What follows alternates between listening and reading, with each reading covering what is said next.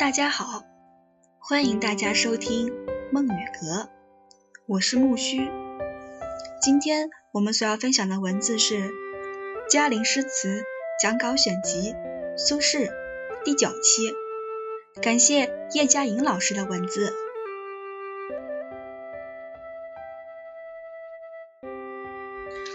我已经给大家抄了我的两首论苏轼词的绝句。现在我把第三首也抄下来。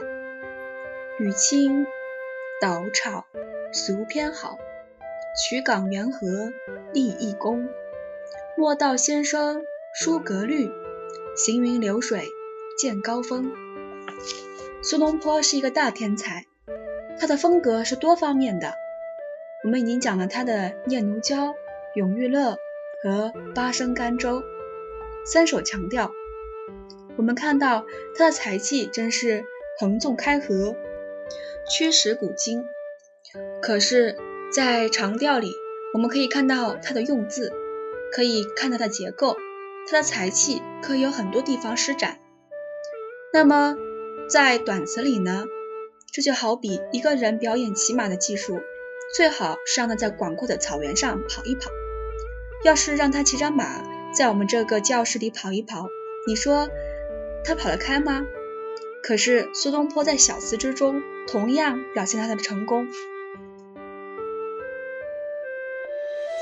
东坡词里面有五首《浣溪沙》，是他在徐州去郊外谢雨道中所作，写的都是清新秀丽的乡村风光。他说：“玄抹红妆看使君，三三五五即离门。”香牌太破嵌罗裙，州官平时坐在衙门里办公，很少下乡。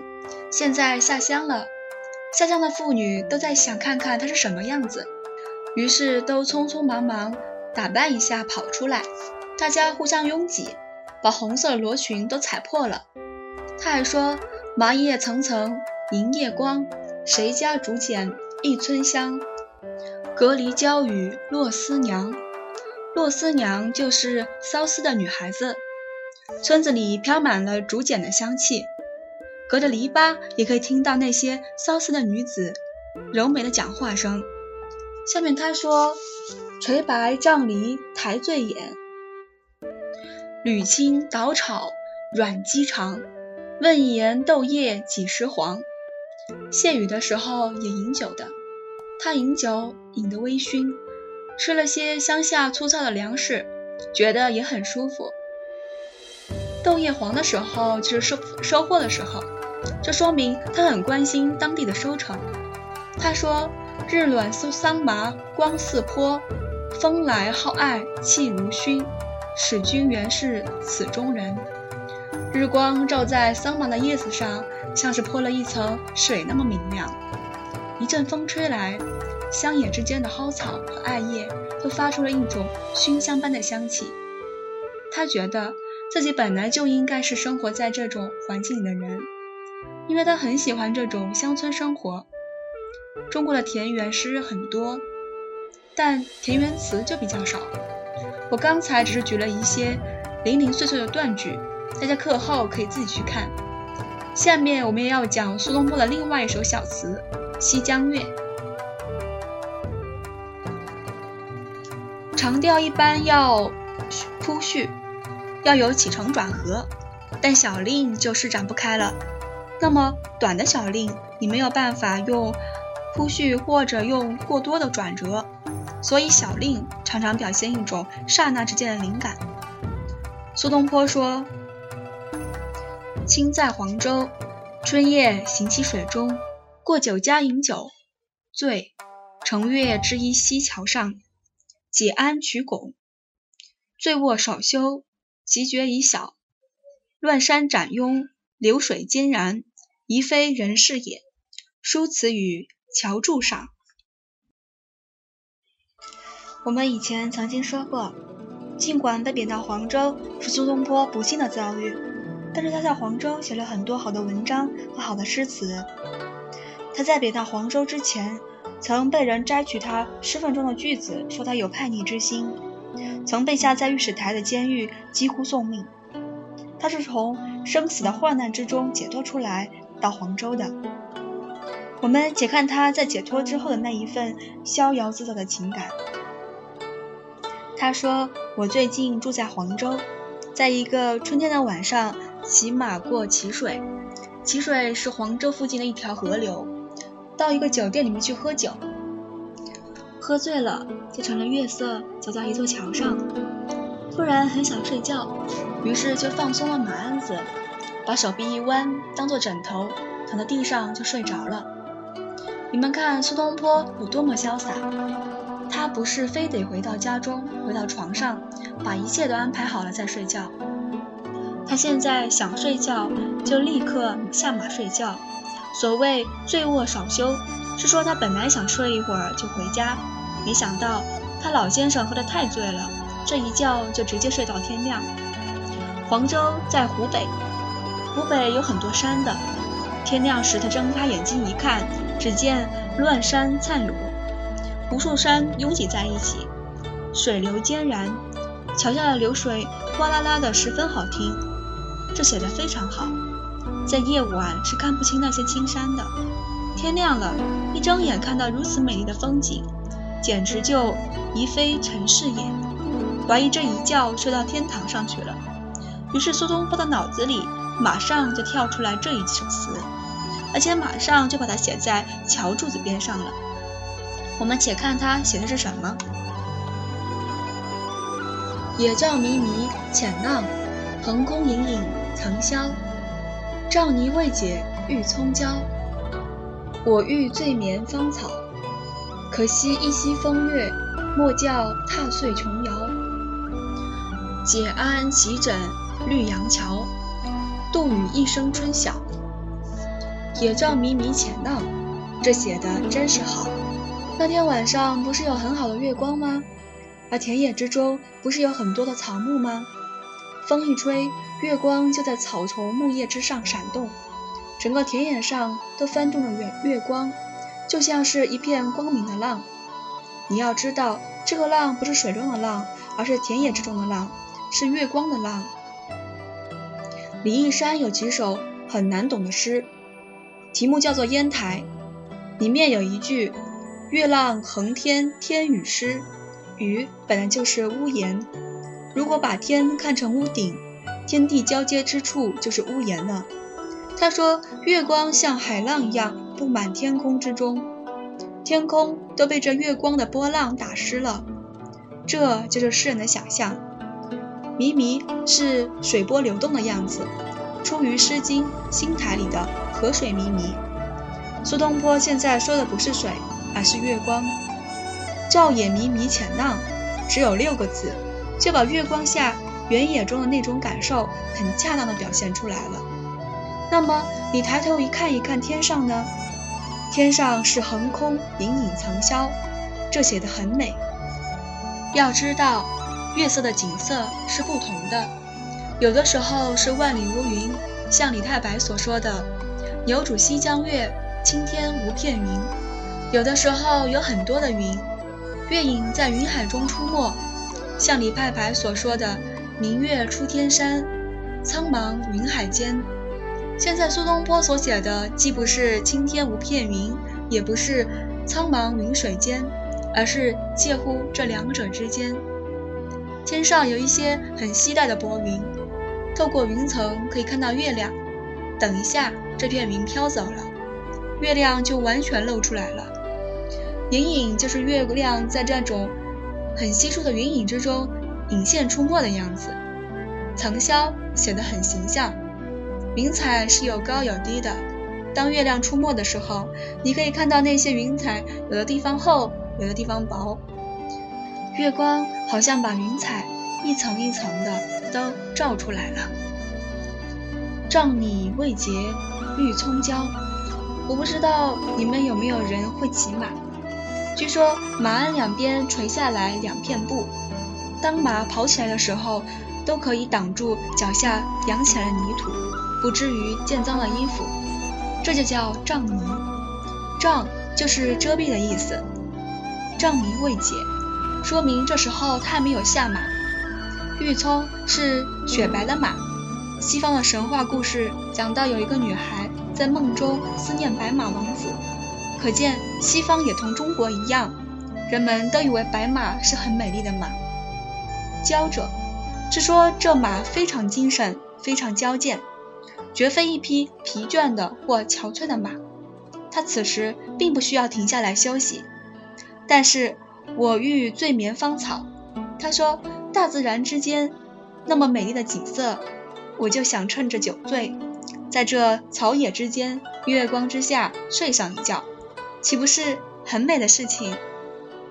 小词也可以表现人的情趣，在这个地方，你就可以看到苏东坡对大自然的欣赏和对生活的安排的那种情趣。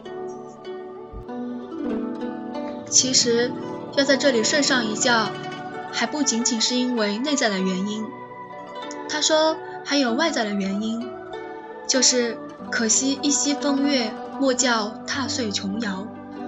琼瑶本来是一种美丽的玉石，苏东坡现在所说的琼瑶，则是溪水之中的月光。他说：“你看这溪水之中有多么美丽的月光啊！我如果骑着马沿着水跑过去，就把这可爱的月光都踏碎了。”苏东坡是把溪水中的月光看作一个有情的生命，这里面有他自己的一份生活的情趣。于是他就解鞍齐枕绿杨桥。七是斜的意思，睡觉有各种这样各样的姿态。他是侧身而卧，如同序文上所说的那样，头枕着自己的手臂就睡着了。那么第二天早上是什么声音把他惊醒的呢？是春天里杜鱼鸟的叫声。杜鱼就是杜鹃，它叫的声音好像是说不如归去。杜宇一声春晓，杜鹃鸟一声啼叫。我睁开眼睛，看，天已经亮了，周围是多么美丽的春天。这一句不但是写情趣，而且是写一种哲思，有一种。顿然觉悟的惊喜，你从睡梦中醒来，突然看到一个你从来没有看见过的世界。我在台湾教书的时候和同学聊天，有一个同学说他有一次到海边上去玩，觉得那里很美，就躺在沙滩上睡着了。等到第二天早晨他醒来的时候，东边的地平线上太阳刚刚升起，海面上全是金色的日光。海涛一阵阵地打在沙滩上，那真是他从来没有见过的景色。这种感觉是赋予诗意的。下面我们再看苏东坡的另一首小词《定风波》。这首小词里面也表现他的情趣和哲思。我们先看他的小序：三月七日，沙湖道中遇雨，雨具先去。同行皆狼狈，余独不觉。已而遂晴，故作此。沙湖在黄州东南三十里，又叫罗师店。雨具是下雨时要用的东西，如雨伞、雨靴、雨衣等等。那一天，他们去沙湖的路上遇到了雨，他们本来带着雨具，在途中觉得不需要，就先叫人拿走了。现在下起雨来。同行的人就显出很狼狈的样子。为什么狼狈呢？因为首先他们的心被雨给打乱了。他们说：“哎呀，我的衣服要湿了，鞋子要脏了。”于是自己心里先紧张起来。其实不管你紧张还是不紧张，雨都要打到你的身上，你又何必为这件事而紧张狼狈呢？所以苏东坡说：“同行皆狼狈，余独不觉。”已而遂晴，这就是苏东坡之所以为苏东坡了。他表现出一种达观的、超然的、哲理的思想。暴雨常常是下上一阵就会过去，他说我不在乎。果然过了不久，雨就停了。下面他说故作此，我想通过这件事情，他就想起了他自己的遭遇，于是就写了这一首词。我们且看他是怎么写的。莫听穿林打叶声，何妨吟啸且徐行？竹杖芒鞋轻胜马，谁怕？一蓑烟雨任平生。料峭春风吹酒醒，微冷，山头斜照却相迎。回首向来萧瑟处，归去，也无风雨也无晴。这第一句就写得好，很有哲理性。要知道，天下有很多事情，你的紧张并不能使他们有所改变，你只是白白的紧张而已。所以在你自己的心理之中，要有一种，从宗教来说是一种定力，从道理上来说是一种持守，这是很重要的一点。下雨是一件小事情，这不过是自然界的风雨。但是你生活在人世间，人生的遭遇不也是风雨吗？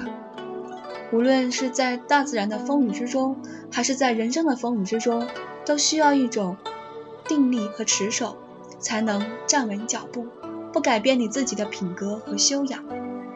莫听穿林打叶声，写得非常潇洒，完全是诗人和词人的口吻。穿和打都是力量很强烈的字眼。雨点穿过树林，打在树叶上，使得你以为它马上就要打到你的身上来了，当然就很难背。可是苏东坡说：“你不要理会它。”这就体会了一种词人的哲思。中国古代的儒家讲究富贵不能淫，贫贱不能移，威武不能屈。淫是放纵的意思。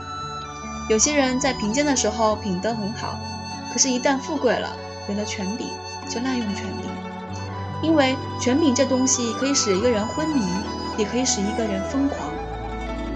也有的人在贫贱的时候为生活所逼迫，就会做出坏事情来；还有一些人，当威胁接到他身上的时候，就屈服了。其实，富贵不能淫，贫贱不能移，威武不能屈，表现了一个人的定力和持守。它不仅是儒家的主张，在宗教里也有类似的说法。这第一句“穿”和“打”两个字，把打击的力量写得那么强，但是“莫听”两个字把他们全都否定了。这就是一种定力和持守。陶渊明说：“结庐在人境，而无车马喧。问君何能尔？心远地自偏。”这本是儒家最起码的修养。《三国志》上讲到。管宁和华歆一起读书，听到外面车马喧嚣，管宁坐在那里一动不动地继续读书，华歆把书本放下，跑到门外去张望。还有一次，管宁和华歆一起在园子里种菜，路边好像一块青黄金，管宁看也不看就锄过去了。华歆把它拾起来看了看，又放在旁边。你们看，华歆这个人，他的内心经常为外物所动。那是因为他自己没有一个立足的场所，所以总是跟着外面的风气而转移。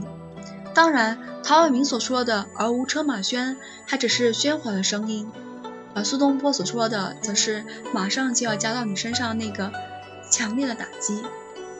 这里面有象征意义，象征他这一生经历过那么多的迫害。儒家讲究“泰山崩于前而色不变”。这说起来好像很夸张，但人是应该有这种修为的。既然不听那穿林打叶声，那么难道就应该站在那里挨打？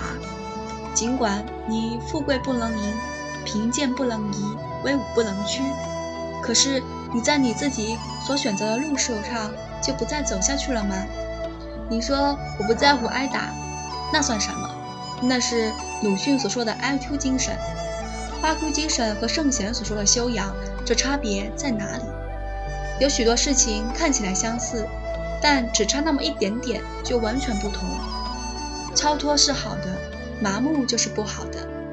你可以不在乎外界的打击，但是你麻木迟钝地站在那里挨打就不对了。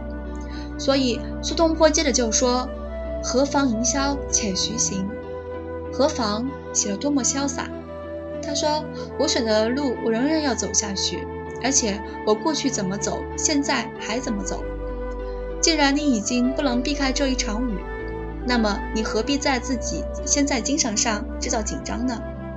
如果你匆匆忙忙乱跑的话，也许反而会在路上脚一滑，跌倒到泥坑里去。所谓莫听穿林打叶声，不是说捂起耳朵不听，因为耳朵捂上，心还在紧张，那一点儿都不算数的。莫听是说在精神心理上，首先不能被挫败。所以这两句表面上写的是途中语，实际上是写他面对人生中的打击和摧伤时所表现中的一种境界。我们不妨比较同时代的词人秦少游。秦少游和苏东坡是很好的朋友，和苏东坡同时被贬出去。尽管他所受的打击比苏东坡要少得多，可是他一遭打击，马上就从精神上自己先把自己打败了。苏东坡就不是，任何打击和摧伤加在他的身上，始终没有把他打败。他晚年被贬到海南。还写出了“云散月明谁点缀，天容海色本澄清”这样的句子，这就是苏东坡。所谓吟啸，是吟诗唱歌。为什么您是唱歌呢？那代表了一种赏玩的心情。一个人要训练自己在心情上留有一个空闲的余裕，你不但不被外界的环境打倒。而且你还能够观察，能够欣赏，能够体会。苏东坡晚年从海南岛渡海回来的时候说：“九死南荒吾不恨，因为自由奇绝万平生。”人不只是在顺利的环境之中才能够完成自己，在困难的环境之中也一样能够完成自己。这里面很重要的一点是要有一种赏玩的余裕。虽然是艰苦患难之中，但是你能够保持一种赏玩的心情，那么你就能够有所获得。圣经新约上说过这样一句话：万事都要互相效力，使信主的人得益处。意思是，你只要是信主的人，你就可以在无论在什么事情之中得到益处。如果我们不提宗教，只从哲学修养这一方面来讲，那就是说，假如你真的有一种对哲理的了悟，那么万事都会互相效力，使你无论在什么环境之中都能得到益处。苏东坡就差不多达到了这样的境界。在这首词里，他说的是只是下雨那么一阵小小的事情，从而从中悟出了这么多的哲理。我们以前讲过刘永的词。刘永就喜欢写下雨，可是刘永的下雨写的是什么呢？刘永是对潇潇暮雨洒江天，一番洗清秋。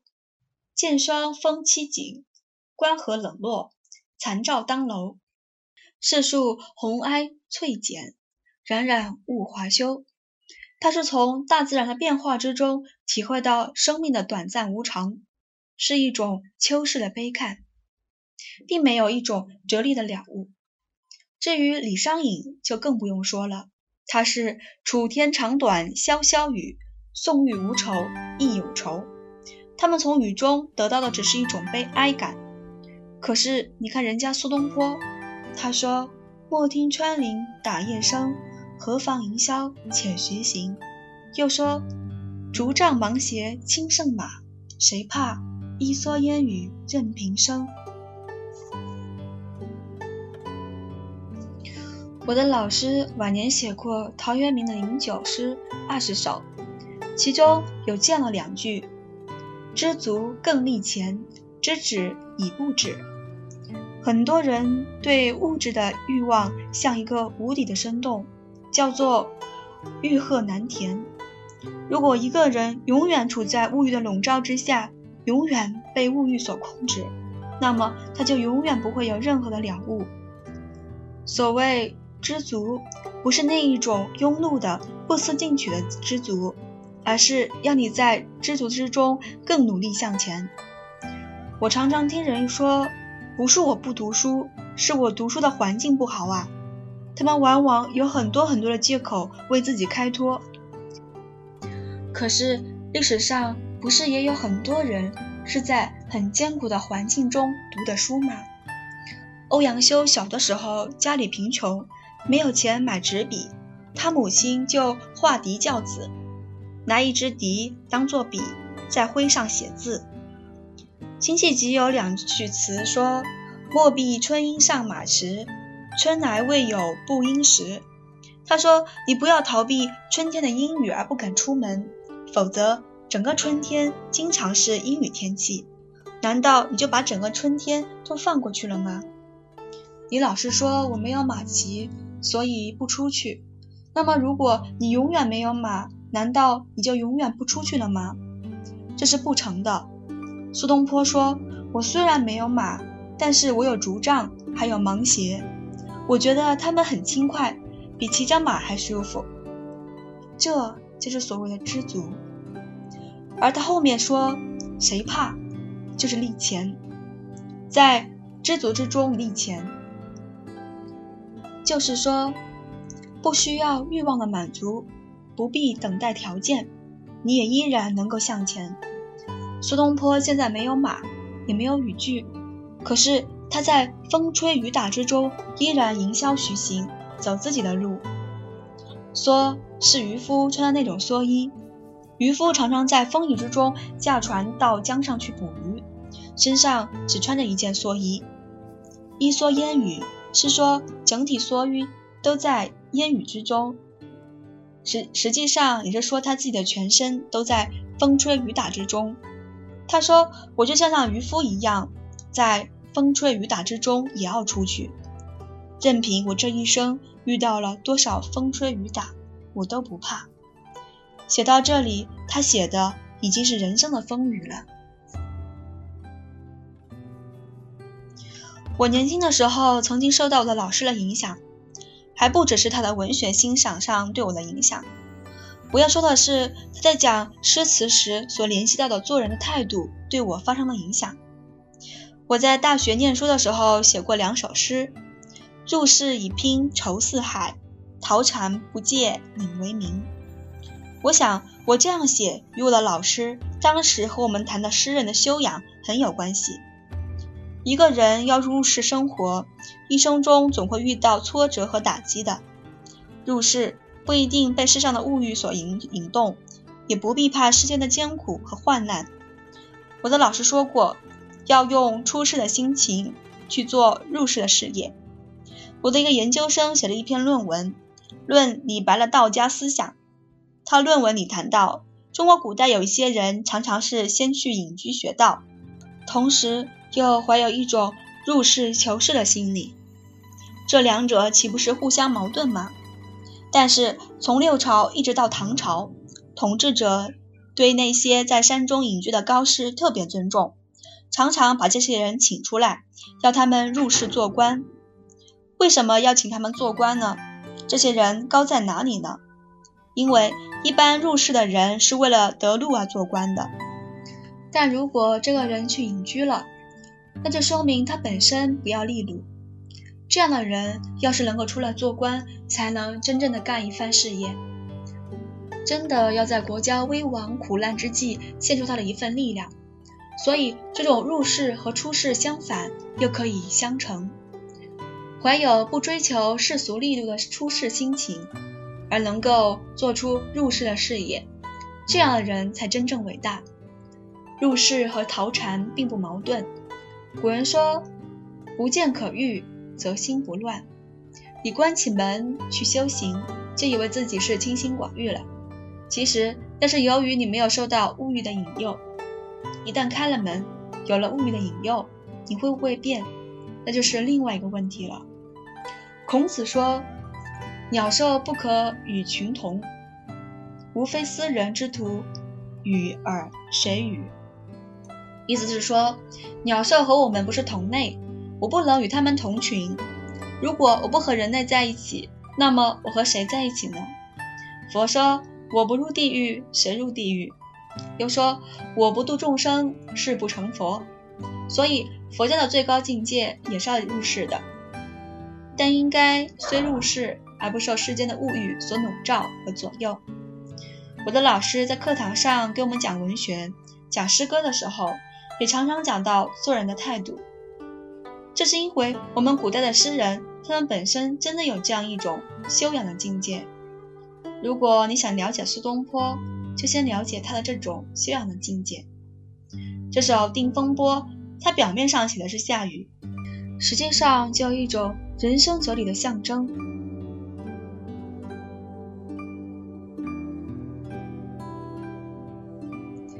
料峭春风吹酒醒，微冷，山头斜照却相迎。料峭是形容词。这两个字永远是形容春寒的。冬天的寒冷是朔风凛冽，春天那种乍暖还寒的寒冷就是料峭。我以前曾经说过，苏东坡常常喜欢写从梦中醒觉的这样一种境界，像“古今如梦”啊，“人生如梦”，“觉来小园行遍”，都是如此。但现在他写的不是梦，而是酒。酒醒同样也是种醒觉。料峭春风，有一种寒冷的感觉。永遇乐的开头，明月如霜，好风如水，也是一种寒冷的感觉。就是那种寒冷才能使你醒来的。可是料峭春风并不是一件坏事情。微冷说的很好，人在醒觉之后。会有一点冷的感觉，到后面他说的更好，山头斜照却相迎，相迎两个字用的非常好。当你经历过了风雨，感到寒冷的时候，突然间一抬头，看到了山头那西斜的太阳，心中马上就升起一种亲切和温暖的感觉。这话很难讲，但在人生之中确实有这样一种体会。在这个时候，你就知道下雨之后终究会晴，你就会对宇宙之间的循环有一种了悟，你就不会永远沉陷在悲苦和挫折之中。由于你对人生有了一个比较彻底的认识，所以在微冷的醒觉之中就有了亲切温暖的感受。这是我们联想到苏东坡还说过：“曾横斗转欲三更。”苦雨中风也解情。西方的诠释学认为，一个作家不管写出多少不同的作品，你都可以透过他所有的作品，找出他的一个中心的情感意境之所在。那么，透过苏东坡这么多首诗和词，我们也可以找到他一个基本的修养之所在，那就是山头斜照却相迎。一种通关。